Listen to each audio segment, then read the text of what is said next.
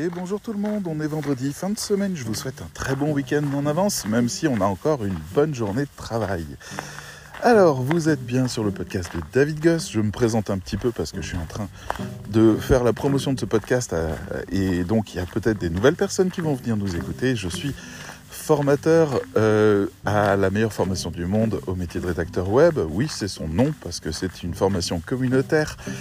Et euh, donc on est parti pour une balade. Voilà, c'est un peu dans ma tradition de tous les jours de faire un enregistrement pendant que je promène ma petite chienne qui en profite pour faire des immenses balades tous les matins grâce à vous et elle vous remercie. Alors aujourd'hui j'avais envie de réfléchir à quelque chose qui s'est passé hier lors d'une correction du Challenge 4 de notre parcours euh, Challenge et Certificat qui est un parcours... Euh, dédié à, la mise en application et à l'expérimentation des différents concepts qu'on a étudiés dans le cours. Donc on va directement sur le terrain, on fait des conditions réelles et on étudie les meilleures manières d'optimiser chacun des paramètres. Hier, on était dans le challenge 4 et, euh, il y a eu une erreur qui a été faite. Et cette erreur, je me rends compte qu'en fait, c'est pas seulement une erreur, c'est un, un défaut de culture générale de, des, rédacteurs web en général. Et c'est pour ça que j'avais envie de revenir dessus, parce que c'est une sensibilisation à un point fondamental qui fait qu'un texte peut être correct ou excellent. Et vraiment, ce paramètre est totalement essentiel. Il s'agit de l'endroit où le texte va être publié. Et c'est là-dessus que je voudrais qu'on arrive. Vous allez me dire, oui, bon, d'accord, David, il y a, voilà, mon client demande un blog, euh, un article de blog, il a un article de blog, il demande euh, une page catégorie, etc. Bon, bah voilà, quoi. Non, non, non, non, non, non, non, non. On va essayer de faire un tout petit effort. D'accord? On va essayer de se mettre à la place du visiteur, du futur lecteur, et on va se demander ce qu'il souhaite lire, ce qu'il attend la raison pour laquelle il a cliqué sur ce bouton pour lire ça. C'est une toute simple question. Il ne s'agit pas seulement de savoir qui lit, mais de savoir aussi ce qu'il a en tête au moment où il a demandé à lire ça. Et c'est ainsi qu'un texte correct devient un texte excellent. Alors hier, on avait des pages à propos qui ont été faites et qui avaient... Euh, l'une des deux, en fait, avait un défaut dans son briefing puisque les élèves doivent concevoir le briefing et un autre élève doit réaliser le briefing de manière à ce qu'on puisse étudier l'interaction entre les deux et comprendre davantage comment on peut faire un meilleur travail. Donc, il y avait dans un des briefings une ambiguïté sur l'endroit où le texte allait être publié. Comme le site internet pour lequel il était destiné n'était pas encore prêt, la cliente, donc une des élèves, la cliente, a demandé à ce que le texte soit publié à deux autres endroits qui sont sur sa page professionnelle Facebook et sur son profil LinkedIn. Donc vous voyez l'endroit marqué information. Et c'est là-dessus que qu'on a un problème parce que le texte a été fait en fait au final le texte que j'ai contient des balises, des mots-clés, des titres, des sous-titres, etc. parce qu'il est destiné à être sur une page d'un blog, d'un site internet mais le site internet n'existe pas encore. Donc on se retrouve en fait avec des choses qui sont totalement inutiles sur Facebook et voire même qui seraient euh, amateurs sur Facebook. Quand vous arrivez sur euh, un post Facebook et que vous voyez des titres, des sous-titres, des choses comme ça, vous vous dites la personne, elle a copié-collé un de ces articles et elle s'est même pas posé la question de, moi en tant que lecteur qui, tombe dessus. Et là, c'est la déception. Et la déception fait que la personne arrête tout simplement la lecture au bout de 4 secondes. Et puis elle passe à la suite. Le texte est donc totalement inutile alors même qu'il est bien écrit s'il était publié sur un site. Mais voilà. Donc le pire étant encore de mettre ce même texte dans la partie information de LinkedIn, où là la personne arrive et puis elle tombe sur quelque chose qui n'a aucune mise en page, pas de gras, pas de balise, pas de H1, pas de H2, rien, pas de possibilité de mettre des images, donc c'est un énorme pavé de texte. Et c'est totalement indigeste. Et donc en fait, la personne qui était venue par curiosité, pour en savoir plus sur le rédacteur web, repart déçu en se disant, cette personne ne connaît pas son métier. Et donc, c'est le drame. Parce que le rédacteur web en question connaît son métier. Mais il a fait cette erreur de ne pas se poser la question de l'endroit où on allait mettre les choses. Et c'est là où on pourrait regarder et creuser un petit peu ce qui se passe et comment éviter ça. D'abord, si on va sur un profil LinkedIn, je vous propose de réfléchir à pourquoi. À quel moment vous-même vous allez dans un profil LinkedIn? J'en profite puisque je vous pose une question pour vous signaler que je suis sur Tumult. Ce podcast est sur Tumult, T-U-M-U-L-T, qui est un lecteur gratuit de podcast qui contient des chatrooms, la possibilité de discuter avec moi si jamais vous le souhaitez, d'amener votre point de vue, de répondre à ces questions, etc., etc., et de discuter aussi autant avec moi qu'avec d'autres. Donc c'est une nouvelle manière de consommer le podcast. N'hésitez pas à le tester, c'est Tumult, T-U-M-U-L-T, et cherchez en balade avec Oli. Voilà, donc Imaginons que je vois passer sur mon fil un poste d'une personne que je ne connais pas, mais dont un de mes contacts que je connais et que j'estime a fait un compliment en commentaire. Et cette personne, je vois dans l'intitulé de son poste qu'elle est rédactrice web. Il se trouve que je cherche une rédactrice web. À ce moment-là, dans ma démarche de savoir si ce profil est suffisamment bon pour que je le contacte et qu'il correspond à mes normes, c'est-à-dire qu'il n'est pas euh, qu'il ait un tarif qui peut me convenir, euh, qu'il connaît euh, les, bases dont j'ai besoin, qu'il est capable d'appréhender mon, briefing d'une manière correcte et compétente, qu'il a de l'expérience, ce genre de choses, ben je vais sur son CV. Et c'est à ça que sert le profil LinkedIn, c'est un CV. Donc je vais aller voir un peu plus qui est cette personne. Alors elle a la possibilité de mettre ses études, donc je peux voir si elle a fait des formations, des choses comme ça, qui l'a formée, ça m'indique déjà un certain niveau d'expertise. Après, je peux aller voir ses expériences, pour qui elle a travaillé, depuis combien de temps elle est freelance, combien de clients elle a eu, sur quel projet elle a travaillé. Je peux voir aussi un petit peu euh, ses loisirs à côté, ou voir même ses centres d'intérêt et me rendre compte qu'elle est vraiment intéressée par exemple au domaine qui est le mien et donc euh, elle a une meilleure expertise que d'autres sur le sujet. Ok. Et là j'ai la partie information qui est le moment où elle peut se vendre. Donc là je me dis ok vas-y, convainc-moi. J'ouvre cette petite fenêtre et je lis. Alors qu'est-ce que je peux lire à cet endroit-là? Souvenez-vous, qu'est-ce que je cherche? Quand vous êtes sur une page LinkedIn, sur un profil LinkedIn, qu'est-ce que vous cherchez, vous? Donc, je vais lire, et ce que j'attends, c'est une seule réponse. C'est pourquoi elle et pas quelqu'un d'autre? C'est ça la question que je me pose le plus. C'est est-ce qu'elle est faite pour mon projet? Est-ce qu'elle a le bagage et l'expérience suffisante pour ça Mais aussi, est-ce qu'elle a le bon état d'esprit? Est-ce qu'elle est sympa? Est-ce qu'elle est bloquée? Est-ce qu'elle est trop rigide? Est-ce qu'elle est... Je sais pas, peu importe. Je viens chercher des indices. Donc dans cet endroit-là, il y a un texte. Et ce texte, il va me raconter quelque chose sur cette question-là. Pourquoi elle et pas quelqu'un d'autre? Et j'espère aussi trouver un autre élément un peu plus facultatif parce que LinkedIn a des facilités de ce côté-là. Mais qu'est-ce que je dois faire si je veux la contacter? Comment ça va se passer? Est-ce que je dois lui envoyer des documents? Est-ce que je lui envoie un mail? Est-ce que je peux lui téléphoner? Qu'est-ce que je dois faire? Donc, je me retrouve avec cette question, pourquoi elle et pas quelqu'un d'autre? Alors elle peut me raconter quelque chose en storytelling, depuis toute petite, moi, mon truc, c'est la rédaction, J'étais déjà en train d'écrire des catalogues de vente quand j'avais 6 ans, j'en sais rien. Donc, ok Ou alors, j'ai travaillé sur Textbroker pendant X et X temps. En fait, c'est si on y réfléchit une seconde, la partie information, c'est la lettre de motivation. Mais c'est une lettre de motivation inversée, ouverte. C'est-à-dire, Je ne suis pas en train de démarcher quelqu'un pour qu'il m'engage, je suis en train de me vendre au cas où quelqu'un voudrait m'engager. On inverse le truc parce qu'on ne sait pas exactement à qui on s'adresse, mais on peut déjà un peu positionner le texte pour filtrer un peu.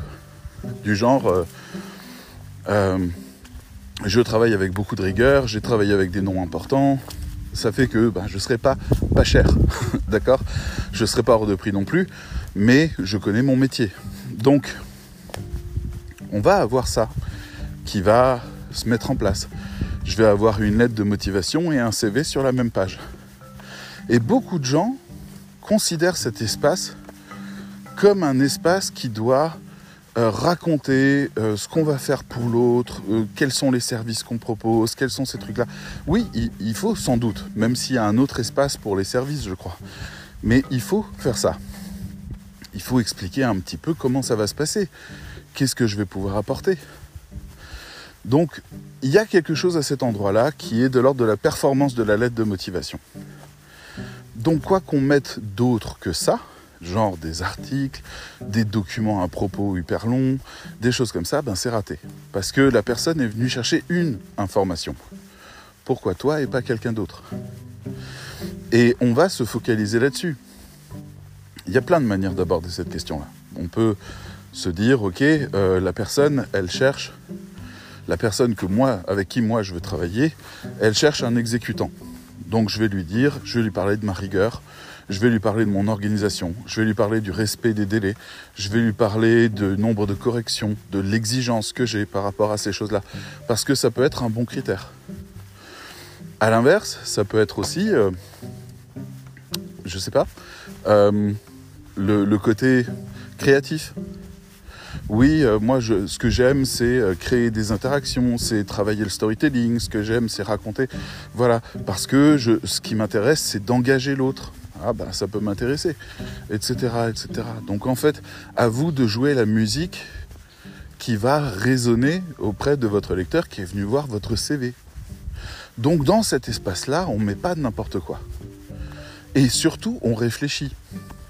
Donc si un jour vous avez une commande de quelqu'un qui souhaite qu'on remplisse cet espace-là, n'oubliez pas que c'est une lettre de motivation qui doit donner envie à la personne qui est la personne qu'on cible, donc il faut la connaître, il faut la définir avec votre cliente pour faire que le contact se fasse et que LinkedIn devienne un lieu de conversion. Après, une fois que ça c'est bien fait, tout ce que vous avez à faire, si jamais vous avez une page comme ça, un profil LinkedIn bien fait, ben c'est réagir, poster, vous faire connaître, interagir avec d'autres, faire qu'on vous voit et que des gens cliquent pour regarder qui vous êtes.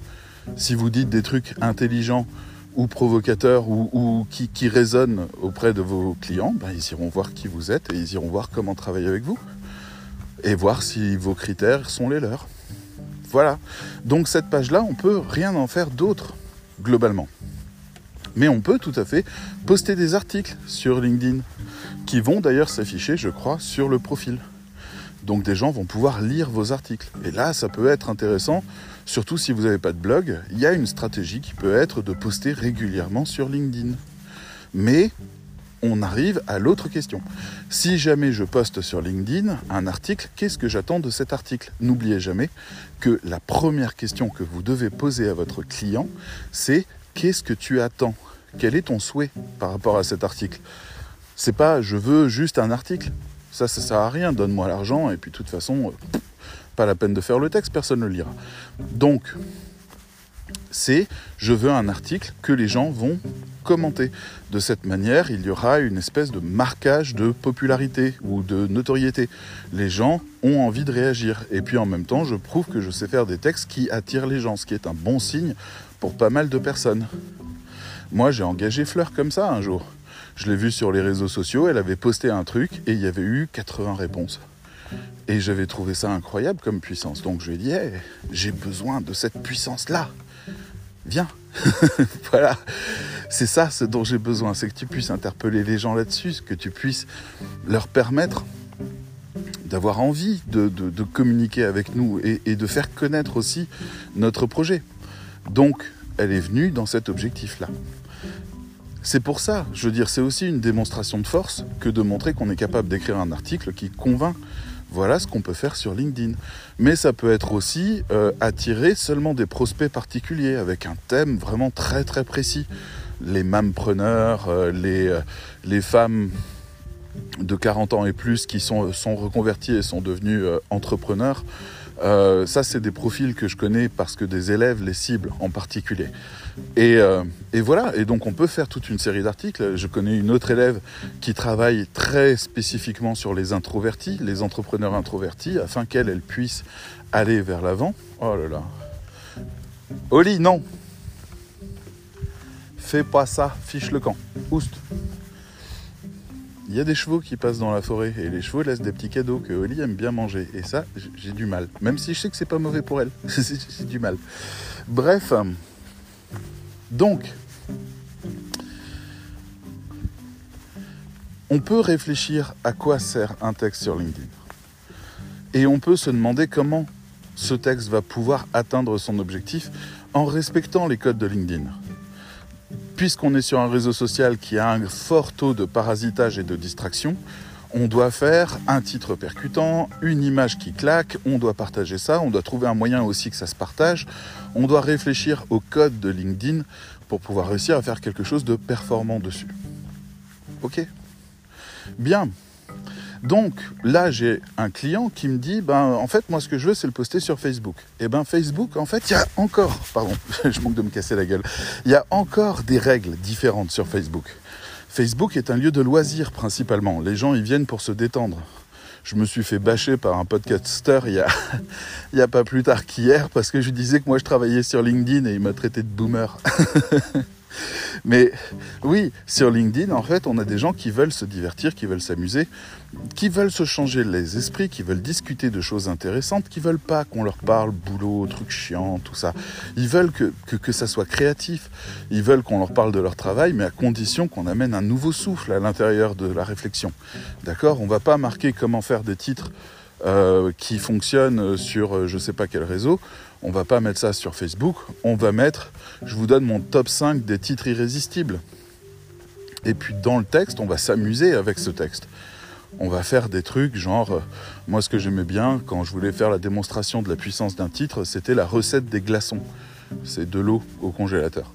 Mais comment faire des titres que les gens ont quand même envie de cliquer alors que c'est la recette des glaçons? Ma recette secrète des glaçons. Les quatre meilleures manières de faire des glaçons etc. Et donc en fait, ça devient un peu ludique, on rigole en regardant ça, mais on apprend aussi quelque chose. Ça, c'est le genre de choses qui peut être posté sur Facebook et avoir du succès. Mais Bien sûr, grâce à Instagram, qui a encore des conditions particulières, qui est basé sur le storytelling, sur, grâce à Instagram, on sait que ce qui compte, c'est l'émotion, si on veut réussir à créer de l'engagement. Émotion égale engagement. Et c'est vrai pour tous les réseaux. N'oubliez pas qu'il y a un niveau de distraction phénoménal sur les réseaux vous êtes sollicité par des dizaines de postes en même temps, rien qu'en étant sur une seule page. Vous avez les publicités d'un côté, les recommandations de groupe de l'autre, les posts au-dessus, les posts en dessous, les vidéos qui se déclenchent, etc. Donc, si vous voulez réussir à convaincre, il va falloir que la personne, vous arriviez à l'attraper à la faire venir jusqu'à vous, à la regarder droit dans les yeux au moment où vous lui faites votre déclaration, où vous êtes en train de lui dire ce que vous avez écrit. Il faut qu'il se passe quelque chose comme ça, et pour ça, il faut qu'elle soit attiré par ça. Donc, le storytelling est indignant et le number one. Vraiment. Hein. Je vais vous raconter comment cet homme a abusé de moi. Waouh Et puis on lit le truc et puis on, se rend compte qu'en fait c'était un petit patron qui arrêtait pas de l'envoyer chercher des cafés et qu'elle a trouvé ça vraiment euh, nul. Et à la fin elle dit ouais, est-ce que c'est normal qu'un stage se passe comme ça? Et tout le monde dit non, oui, j'ai un peu évité les sujets euh, graveleux. Mais globalement, voilà. Et, et, on a des tonnes de gens qui font ça, notamment sur LinkedIn. C'est très, très, très puissant. LinkedIn est une copie des meilleures recettes d'Instagram. Fonctionne incroyablement bien. Donc il y a des gens qui se retrouvent avec des centaines et des centaines de likes pour avoir tenu ces discours-là. Donc on doit réfléchir à ça. D'accord? Quand votre client vous dit j'ai besoin de ça, où est-ce que vous le postez? Parce que j'ai besoin d'en connaître la destination pour en adapter les codes. Si jamais vous publiez sur Instagram, N'oubliez pas les emojis. Si vous publiez un article, euh, une page information sur le profil de LinkedIn, n'oubliez pas les emojis. Parce que les emojis permettent de structurer un texte qui n'a pas le droit au gras, aux mises en ligne, aux paragraphes, à quoi que ce soit. Donc, structurer avec les emojis, ça rend la lecture plus facile, plus agréable, plus colorée. Il y a des tonnes d'emojis, il y en a qui sont très sérieux. Donc, n'hésitez pas à aller explorer ça. Maintenant, on vous dit, je voudrais un article de blog. Vous pourriez vous dire, bah ça c'est facile. Title, H1, première partie, H2, H2, H3, H3, terminé, j'envoie. Mais non. Comment les gens arrivent sur cet article de blog? Voilà la question. Est-ce qu'ils viennent parce que c'est sur la home? Auquel cas, est-ce que c'est ce que le client veut? Dans son tunnel de vente, un tunnel de vente, je le rappelle pour ceux qui nous découvrent et qui découvrent cette expression, c'est le chemin qu'une personne va faire entre je ne vous connais pas du tout, je ne sais même pas qui vous êtes, à j'achète votre produit ou votre service. Il y a un tunnel de vente, d'ailleurs qui s'étend un petit peu plus après par je vais vous recommander à d'autres personnes. Donc si on a le tunnel de vente, ça veut dire qu'on définit le parcours idéal de la personne. Ça ne veut pas dire qu'on la cloisonne. C'est pas un funnel. C'est un tunnel de vente. Donc, on fait rentrer 100 personnes d'un côté et il y en a 3 à la fin qui achètent. Voilà, c'est l'entonnoir ou le tunnel de vente. Donc, on a fait ce qu'il fallait pour que des gens qui ne nous connaissent pas arrivent sur le site. Maintenant, ils sont sur la home. Ils regardent la home et là, ils voient des articles. Faut-il ou non qu'ils aillent voir l'article? Parce que peut-être que le tunnel de vente ne passe pas par là et qu'un peu plus bas, il y a un bouton euh, contacter ou je sais pas. Mais peut-être aussi que sous chaque article, il y a un bouton contactez-nous. Auquel cas, oui, il faut passer par là. Donc c'est une question. Bien sûr, il n'y a pas qu'un seul chemin, mais il y a des chemins préférés. Donc dans ce cas-là, le texte n'est pas le même. Maintenant, ça peut être aussi pour le SEO, c'est-à-dire on part de l'idée que on travaille sur, mettons, la longue traîne, c'est-à-dire toutes les questions qui sont autour de la question principale du, site et de la thématique du client, et qui sont des questions beaucoup, beaucoup, beaucoup moins posées, mais qui amènent des gens qualifiés. Un exemple pour vous éclairer là-dessus, euh, vous vendez des chaussures, bon, bah vous pouvez marquer pouvez faire un article sur est-ce bon ou mauvais de marcher pieds nus tout le temps Ça va questionner une personne qui se pose la question de ses pieds. Si jamais le texte conclut euh, pas tout le temps, euh, faites attention et puis surtout mettez des bonnes semelles qui protègent bien, eh ben on peut faire un petit lien vers un de nos produits qui est une paire de chaussures dont les semelles euh, sont conçues de telle manière qu'elles donnent l'impression d'être pieds nus, d'avoir la même sensation, mais d'être protégé. Il y a des chaussures qui font ça. Donc on peut attirer la personne là-dessus.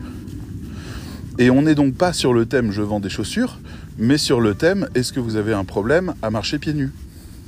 Voilà ce qu'on appelle la longue traîne. Et donc vous imaginez bien que plus on s'éloigne du centre, plus il y a de questions. Et donc il y a moins de concurrence sur ces questions au niveau de Google, et donc on a plus de chances d'être bien référencé sur la longue traîne. Donc il y a toujours une stratégie de longue traîne en SEO. On n'essaye pas, à moins que le sujet ne soit pas trop concurrentiel, généralement on n'essaye pas d'attaquer de, frontalement les mots-clés en place depuis longtemps et très renforcés. On sait qu'on va perdre beaucoup d'argent et beaucoup d'énergie à ça pour un résultat qui ne sera pas terrible. Si on n'est pas sur la première page, le taux de clic reste décevant. Donc voilà, on a déjà des éléments qui arrivent simplement parce qu'on se demande comment la personne nous trouve et quelle est son intention quand elle clique. Mais aussi quelle est l'intention de notre client. Donc on a toute une série de contextes autour de l'endroit où ça va être posé. Mais ça peut être aussi le sens même d'une commande qui change. Là, je travaille actuellement avec euh, une manufacture et elle me commande des pages catégories, donc les textes qui sont au-dessus des catégories, au-dessus de tous les produits et sous-produits. Et euh, elle me dit, il faut du SEO, donc je voudrais qu'on travaille vraiment massivement sur tout le vocabulaire de tous les produits qu'on vend. c'est un bon raisonnement, mais dans ce cas-là, on met pas le texte en haut, on le met tout en bas, on, fait que personne le lit, on met un bouton déroulant comme ça, personne l'ouvre, et met par contre Google le référence, et puis ça roule. Ah non, non, non, il faut quand même qu'il soit lu. Ah, qu'il soit lu, d'accord. Mais dans ce cas-là, on arrive dans un autre univers. C'est-à-dire, votre marque de manufacture est connue parmi les gens qui utilisent votre produit. Qu'est-ce qu'ils attendent de vous? Donc hier, je lui ai envoyé une proposition, je lui ai dit voilà, pour vos pages catégories, je vous propose qu'on fasse systématiquement pour toutes vos pages catégories un résumé de votre historique qui justifie la puissance de votre marque avec une certaine distance quand même, histoire de pas être de pas trop se la péter. Et puis des informations concernant les produits que vous vendez en dessous. Pourquoi est-ce qu'ils sont bons, qu'est-ce qu'ils font bien, etc., etc. Et on fait ça à chaque fois, pour chaque catégorie. S'il est dans une catégorie, je sais pas, on reprend l'exemple des chaussures. S'il est dans une catégorie euh, chaussures euh, qui donne la sensation d'être pieds nus, eh ben, première partie, nous fabriquons des chaussures depuis tant et tant d'années, nous avons cette histoire, nous avons vécu ça, euh, toutes les grands-mères ont des chaussures de notre marque dans leur placard, etc. Et juste en dessous, nos chaussures là ont été conçues par les meilleurs ingénieurs de nos équipes afin de réussir à reproduire vraiment parfaitement la sensation du pied nu tout en protégeant parfaitement, etc. On a pensé à ci, à ça, etc. Donc, ça se lit, et puis c'est intéressant, et puis ça oriente la perception qu'on va avoir par exemple des prix qui sont un petit peu au-dessus de la concurrence. Ça oriente aussi notre vision de la qualité où on se dit waouh quand même j'avais pas conscience qu'ils étaient une centaine seulement à travailler là-dedans que euh, leur manufacture était aussi un musée qui se visitait que euh, ils avaient euh, vraiment une telle ouverture et une telle recherche de la technologie et en même temps un tel savoir-faire. Bah pour le coup je sais que j'achète quelque chose qui a de la valeur donc on peut conditionner la manière même dont les gens perçoivent le produit par cette page catégorie. Mais ça, il faut savoir. Il faut savoir si par exemple ils cherchent à vendre du volume ou s'ils cherchent à vendre aux experts avant tout, c'est-à-dire aux gens qui connaissent la valeur de leur marque. C'est une vraie question. C'est comme ça que je leur avais posé la question parce que eux ils voulaient euh, ouais il nous faut plein de SEO pour réussir à vraiment performer sur les requêtes principales et, euh, et battre les concurrents. Mais les concurrents ils vendent moins cher. Et, souvent, et même le produit de la marque, ils le vendent 20% moins cher parce qu'ils ont accès aux fournisseurs. Donc euh, bah, la réponse est non. Ils peuvent pas concurrencer sur les tarifs, mais ils peuvent concurrencer sur le, euh, la notoriété. Ils peuvent attirer des gens qui cherchent cette notoriété-là. Je veux dire, vous, vous avez peut-être un téléphone Apple. Si c'est pas juste une question de notoriété, je vois pas. Donc, on peut imaginer que à la place d'être un vendeur grossiste de vin, il s'agit surtout d'un château réputé producteur de vin. Et donc c'est plus du tout le même discours. Et là, on parle d'un changement sur une page catégorie. Vous comprenez? Donc, encore là, ça se pose. Si jamais on vous commande un texte de newsletter, alors là, vous imaginez bien quand même que le contexte est vraiment très important. Comment les gens se sont abonnés, qu'est-ce qu'ils attendent de leur newsletter, quel est le rapport qu'ils ont avec la marque, euh, quelles sont leurs attentes, quelles sont leurs problématiques, comment est-ce qu'on doit leur parler. Vous imaginez bien que tout ça rentre en compte et qu'on ne peut pas faire n'importe quoi. Donc voilà, moi j'avais vraiment très envie de vous ouvrir à cette question-là. Il y a des tonnes de textes qu'on peut faire. Mais vraiment, hein, il y en a plus d'une centaine des types de commandes qui existent. On peut faire autant des manifestes que des fiches produits, que des, descriptions, euh, que des textes, des sous-textes de vidéos, que des, présentations de vidéos, que des formations en ligne. Oui, on peut écrire des formations en ligne pour des clients. Ça, se fait, nous on l'a déjà fait. Euh, on peut euh, faire de la réécriture, on peut faire de la modernisation, on peut faire du travail de branding, etc., etc. Et si vous commencez une seule fois à vous poser la question de qui vient vous lire et pourquoi, eh ben vous faites du marketing. Et ça, c'est la partie qui est gênante pour beaucoup de rédacteurs web. Ils sont d'accord pour écrire des bons textes, mais ils sont d'accord pour faire du marketing, mais pas pour dire qu'ils font du marketing. Parce que le marketing, c'est pas le fait d'essayer de vendre à tout prix avec des arguments fallacieux et de la manipulation mentale c'est le fait de présenter le produit exactement comme il faut aux personnes qui souhaitaient vraiment avoir ce produit. on, organise, moi je parle de rencontre amoureuse, c'est-à-dire on est une agence matrimoniale et on organise la rencontre. On a monsieur machin qui cherche une personne, on a madame truc qui correspond à cette personne et qui cherche aussi une personne comme monsieur machin. Faisons-les se rencontrer dans des conditions où ils s'entendent, où ils comprennent qu'ils ont ces choses-là en commun. Je sais pas, par exemple, euh, imaginons qu'on ait deux personnes obsessives. Il y a un homme qui adore que tout soit parfaitement ordonné, rangé à sa place, calibré, etc. Et une femme qui souhaite toujours être parfaitement vêtue, parfaitement euh, représentée, qui souhaite avoir des enfants impeccables, une famille impeccable, etc. On pourrait se dire, faisons-les se rencontrer, ça sera parfait. Mais voilà, au moment où monsieur rencontre madame, madame est certes parfaitement vêtue, mais elle arrive avec deux minutes de retard. Et pour elle, c'était pas ça sa priorité, mais elle pourrait concéder le fait d'être encore plus précise. Mais lui a déjà tiré sa conclusion. Donc, le mieux, c'est avant que monsieur rencontre madame, des vidéos de madame où on la voit obsessive, ranger tous ses couverts dans le bon ordre, nettoyer tout, avoir une maison impeccable, euh, repasser ses vêtements pendant des heures, euh, s'apprêter, etc. De manière à ce qu'il identifie en elle déjà tous les critères qu'il espérait rencontrer. Et qu'au moment où elle arrive avec deux minutes de retard, il lui dise juste vous avez deux minutes de retard, mais ça a été deux minutes que j'ai adoré attendre voyez qu'il y ait quelque chose d'un coup où les deux se comprennent. Et où elle dit, bon, j'ai deux minutes de retard, vous m'en avez fait la remarque, mais je vous ai trouvé très gentleman et vous présentez bien. Et oh, les deux sont faits pour s'entendre. C'est parti, allons-y. Ils vivront euh, parmi des horloges qui cliquettent jusqu'à la fin de leur vie en les remontant tous les jours à 14 heures euh, en buvant le thé.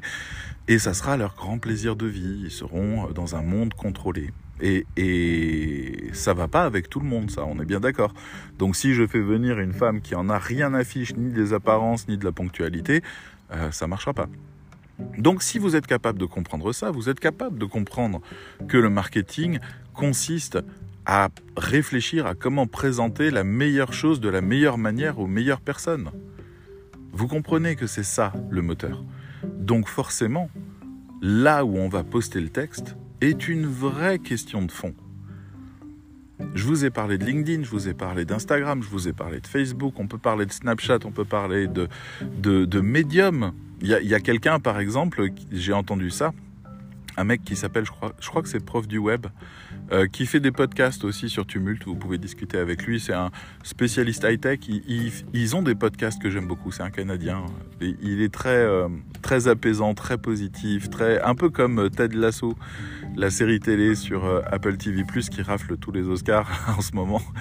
Et, c'est un peu ça, quoi. Les Grammy, pardon, les Grammy. Et c'est un peu la personne toujours bienveillante et positive, mais pas, pas, pas naïve juste bienveillante et positive qui trouve toujours le meilleur chemin. Et, c'est vraiment intéressant. Bref, euh, cet homme-là, je l'ai entendu dans un podcast dire Ah, bah moi, j'ai plus de blog. J'ai arrêté mon blog. J'ai transféré tous mes articles de blog sur Medium. Alors les gens lui disent mais pourquoi Medium?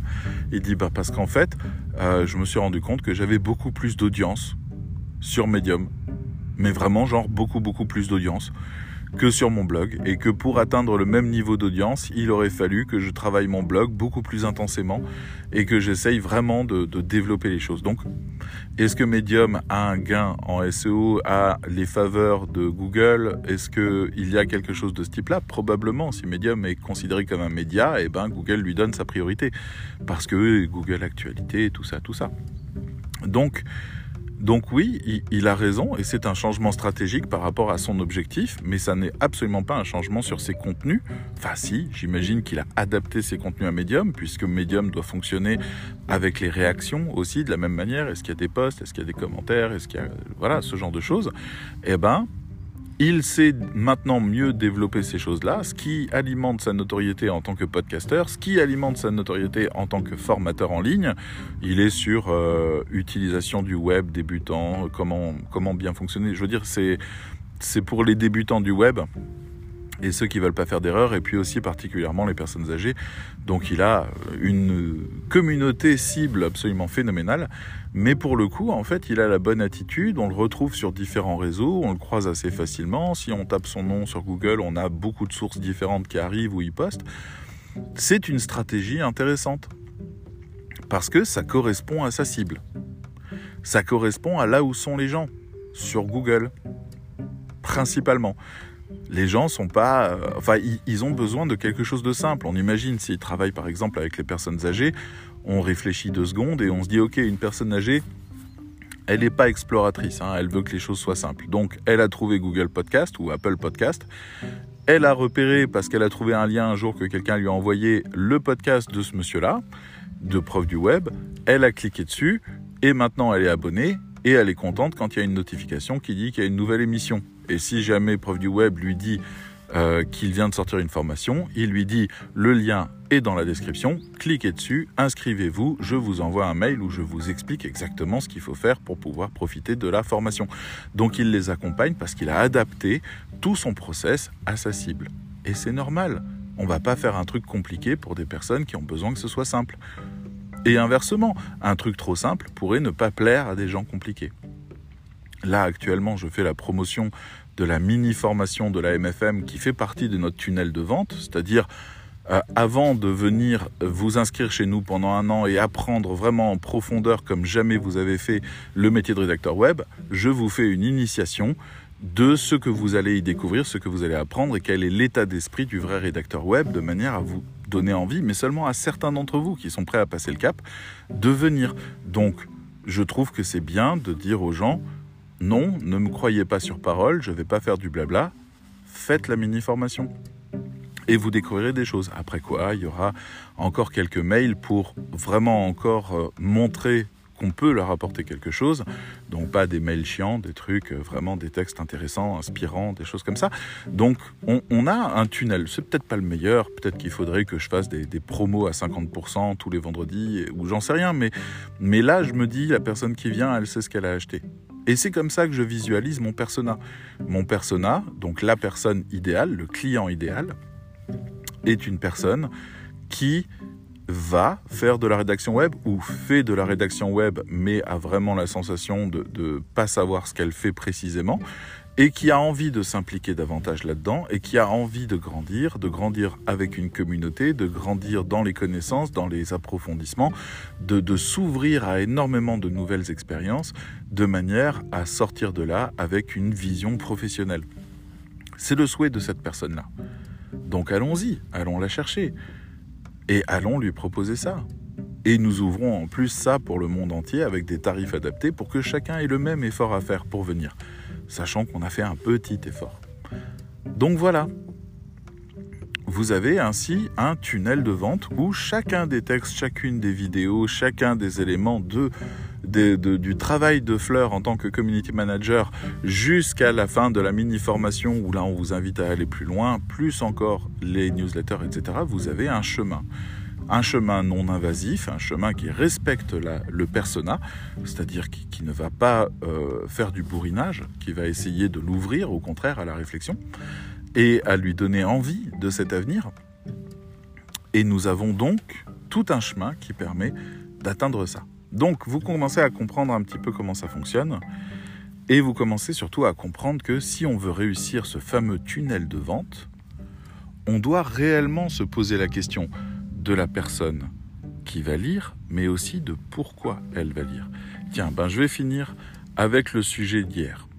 le texte qui avait été commandé, je ne vous l'ai pas dit plus tôt, il était destiné à un blog, mais aussi à un Facebook et aussi à un LinkedIn, d'où le fait qu'il ne correspondait à aucun des trois mais surtout c'était une page à propos. Et la page à propos, je la trouve incroyablement intéressante, parce que les gens ne savent pas quoi en faire. Donc je vais vous donner ma définition de la page à propos. La première question que je dois me poser, c'est pourquoi la personne a cliqué sur le bouton à propos? Pourquoi? Qu'est-ce qui lui a donné envie de cliquer sur ce bouton? Eh bien, il a vu toute la proposition, il a parcouru le site, il a regardé les différents commentaires, maintenant il voudrait en savoir un peu plus. S'il est sur le site d'un freelance, il aimerait très probablement voir sa tête. parce qu'on est des humains. On a besoin de, de, voir les expressions faciales, de voir l'attitude de la personne, de voir la manière dont elle s'habille, parce que tout ça c'est de la communication. On voudrait en savoir plus. Donc ok, c'est un peu comme une fiche produit, mais ça va au-delà. Il veut savoir, ben, en gros, la réponse à quatre questions. Et ces quatre questions doivent être émanantes de ce texte-là, mais ça peut être court, ça peut être long, c'est pas important, mais c'est juste qu'il doit avoir quatre éléments de réponse. La première question, c'est euh, qui es-tu? Quelle est ton histoire? Qu'est-ce qui, qu'est-ce qui fait que tu es compétent et légitime sur ce que tu proposes? Qui es-tu? Deuxième question, qu'est-ce que tu vas faire pour moi?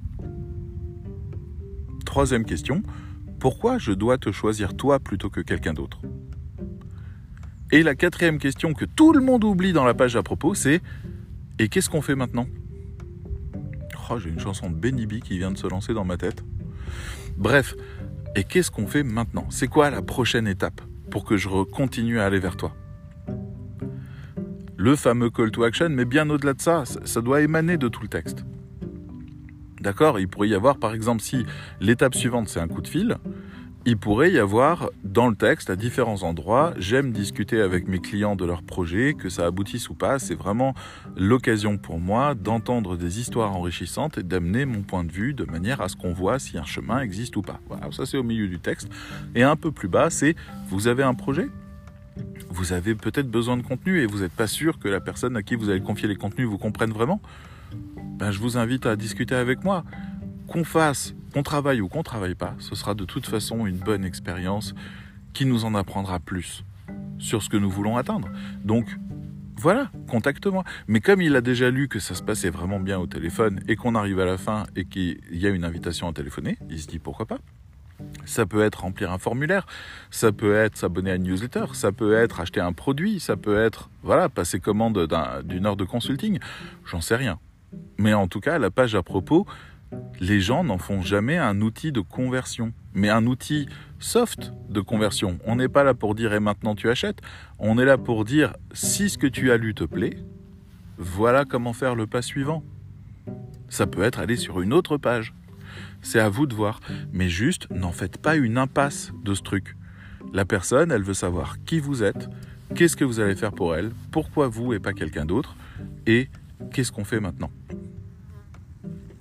Voilà.